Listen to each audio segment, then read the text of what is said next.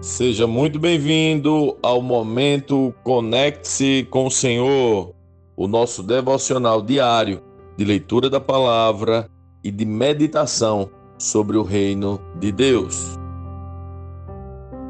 Hoje vamos ler Lucas 10. Depois disso, o Senhor escolheu outros setenta e dois discípulos e os enviou adiante, dois a dois, às cidades e aos lugares que ele planejava visitar. Estas foram suas instruções. A colheita é grande, mas os trabalhadores são poucos. Orem ao Senhor da colheita, peçam que ele envie mais trabalhadores para seus campos. Agora vão e lembrem-se de que eu os envio como cordeiros no meio de lobos. Não levem dinheiro algum, nem bolsa de viagem, nem um par de sandálias extras, e não se detenham para cumprimentar ninguém pelo caminho. Quando entrarem numa casa, digam primeiro que a paz de Deus esteja nesta casa. E se os que vivem ali forem gente de paz, a bênção permanecerá. Se não forem, a bênção voltará a vocês. Permaneçam naquela casa e comam e bebam o que lhes derem, pois quem trabalha merece seu salário. Não fiquem mudando de casa em casa. Quando entrarem numa cidade e ela os receber bem, comam o que lhes oferecerem. Curem os enfermos e digam-lhes: Agora o reino de Deus chegou até vocês. Mas se uma cidade se recusar a recebê-los, saiam pelas ruas e digam: Limpamos de nossos pés até o pó desta cidade, em sinal de reprovação. E saibam disto: o reino de Deus chegou. Eu lhes garanto que no dia do juízo, até Sodoma será tratada com menos rigor que aquela cidade que aflição os espera, Corazim e Betsaida. Porque se nas cidades de Tiro e Sidom tivessem sido realizados os milagres que realizei em vocês, há muito tempo seus habitantes teriam se arrependido e demonstrado isso vestindo panos de saco e jogando cinzas sobre a cabeça. Eu lhes digo que no dia do juízo, Tiro e Sidom serão tratadas com menos rigor que vocês. E você, Cafarnaum, será elevado até o céu? Não. Descerá até o lugar dos mortos. Então ele disse aos discípulos: Quem aceita sua mensagem também me aceita, e quem os rejeita também me rejeita. E quem me rejeita, rejeita também aquele que me enviou. Quando os setenta e dois discípulos voltaram, relataram com alegria: Senhor, até os demônios nos obedecem pela sua autoridade. Então ele lhes disse: Vi Satanás caindo do céu como um relâmpago. Ele lhes dei autoridade para pisarem sobre cobras e escorpiões e sobre todo o poder do inimigo nada lhes causará dano. Mas não se alegrem porque os espíritos impuros lhes obedecem. Alegrem-se porque seus nomes estão registrados no céu. Naquele momento, Jesus foi tomado da alegria do Espírito Santo e disse: Pai, Senhor dos céus e da terra, eu te agradeço porque escondestes estas coisas dos que se consideram sábios e inteligentes e as revelastes aos que são como crianças. Sim, Pai, foi do teu agrado fazê-lo assim. Meu Pai me confiou todas as coisas. Ninguém conhece verdadeiramente o Filho a não ser o Pai, e ninguém conhece verdadeiramente o Pai a não ser o Filho e aqueles a quem o Filho escolhe revelá-lo. Então, em particular, ele se voltou para os discípulos e disse: Felizes os olhos que veem o que vocês viram. Eu lhes digo: Muitos profetas e reis desejaram ver o que vocês têm visto e ouvir o que vocês têm ouvido, mas não puderam. Certo dia, um especialista da lei se levantou para pôr Jesus à prova com esta pergunta: Mestre, o que preciso fazer para herdar a vida eterna? Jesus respondeu: O que diz a lei de Moisés? Como você a entende?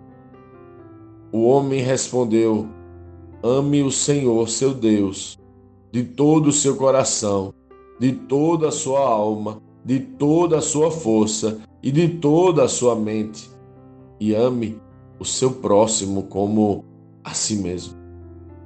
Está correto, disse Jesus. Faça isso e você viverá. O homem, porém, querendo justificar suas ações, perguntou a Jesus: E quem é meu próximo? Jesus respondeu com uma história. Certo homem descia de Jerusalém a Jericó quando foi atacado por bandidos. Eles lhe tiraram as roupas, o espancaram e o deixaram quase morto à beira da estrada. Por acaso, descia por ali um sacerdote. Quando viu o homem caído, atravessou para o lado da estrada. Um levita fazia o mesmo caminho e viu o homem caído, mas também atravessou e passou longe. Então veio um samaritano e, ao ver o homem, teve compaixão dele. Foi até ele, tratou de seus ferimentos com óleo e vinho e os enfaixou. Depois colocou o homem em um jumento e levou a uma hospedaria onde cuidou dele. No dia seguinte, deu duas moedas de prata ao dono da hospedaria e disse: Cuide deste homem. Se você precisar gastar a mais com ele, eu lhe pagarei a diferença quando voltar. Qual desses três você diria que foi o próximo do homem atacado pelos bandidos? perguntou Jesus. O especialista da lei respondeu: Aquele que teve misericórdia dele. Então Jesus disse: Vá e faça o mesmo. Jesus e seus discípulos seguiram viagem e chegaram a um povoado onde uma mulher chamada Marta os recebeu em sua casa. Sua irmã Maria sentou-se aos pés de Jesus e ouvia o que ele ensinava.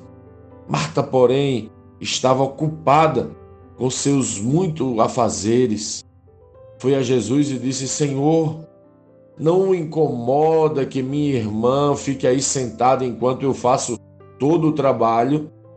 Diga-lhe que venha me ajudar. Mas o Senhor respondeu: Marta, Marta, você se preocupa e se inquieta com todos esses detalhes. Apenas uma coisa é necessária.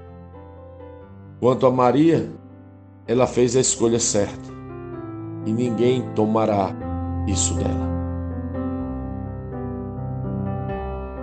Lendo este capítulo de hoje, nós precisamos responder como Cristo lê esse texto, o que aprendemos nele e que aplicações práticas esse texto deve trazer para as nossas vidas.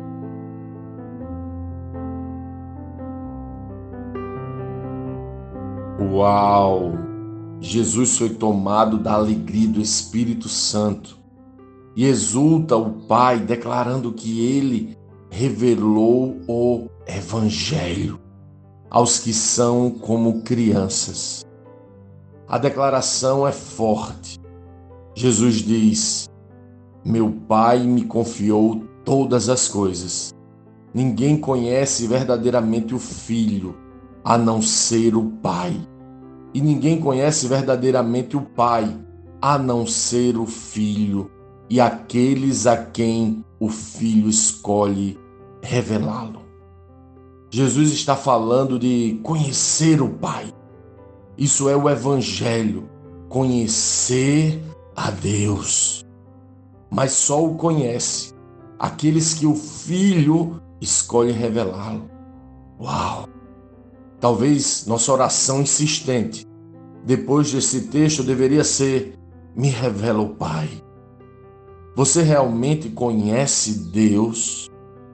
Lucas narra depois deste maravilhoso momento que o mestre da lei vai testar Jesus e faz uma pergunta errada, que em certo momento todos nós já fizemos.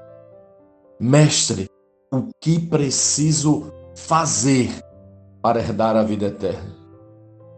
E por que esta pergunta é errada? Porque parte de um pressuposto errado. Parte de um pressuposto que precisamos fazer algo para herdar a vida eterna.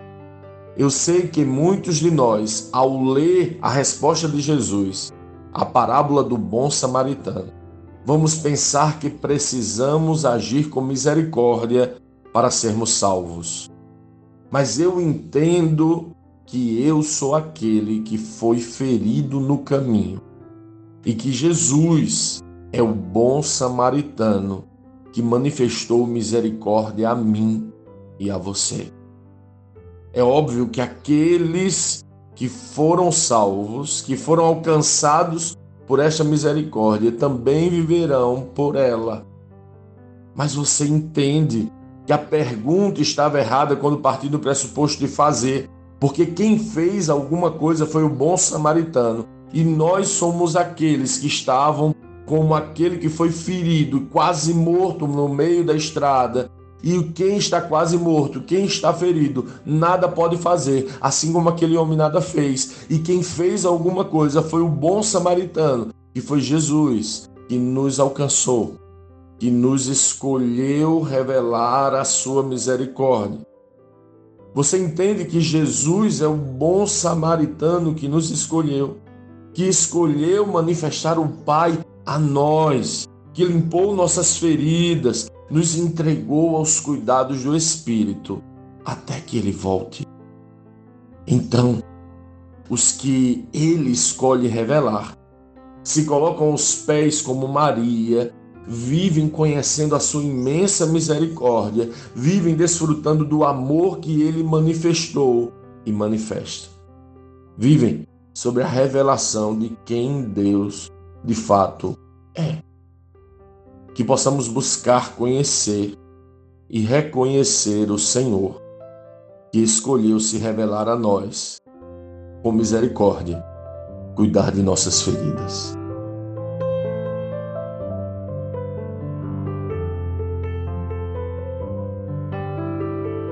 Sim, que bom ter você neste devocional e poder compartilhar o Evangelho. Mas como sempre dizemos, o texto de hoje e o texto de cada dia tem muito mais para oferecer, muito mesmo. Nosso objetivo aqui é te influenciar a parar um pouco e ler o texto bíblico, pois acreditamos que cinco minutos de vida na palavra podem transformar completamente uma vida. Que Deus te abençoe. Leia, medite, comente, pergunte e adore o Senhor no seu lugar secreto. Conecte-se com o Senhor.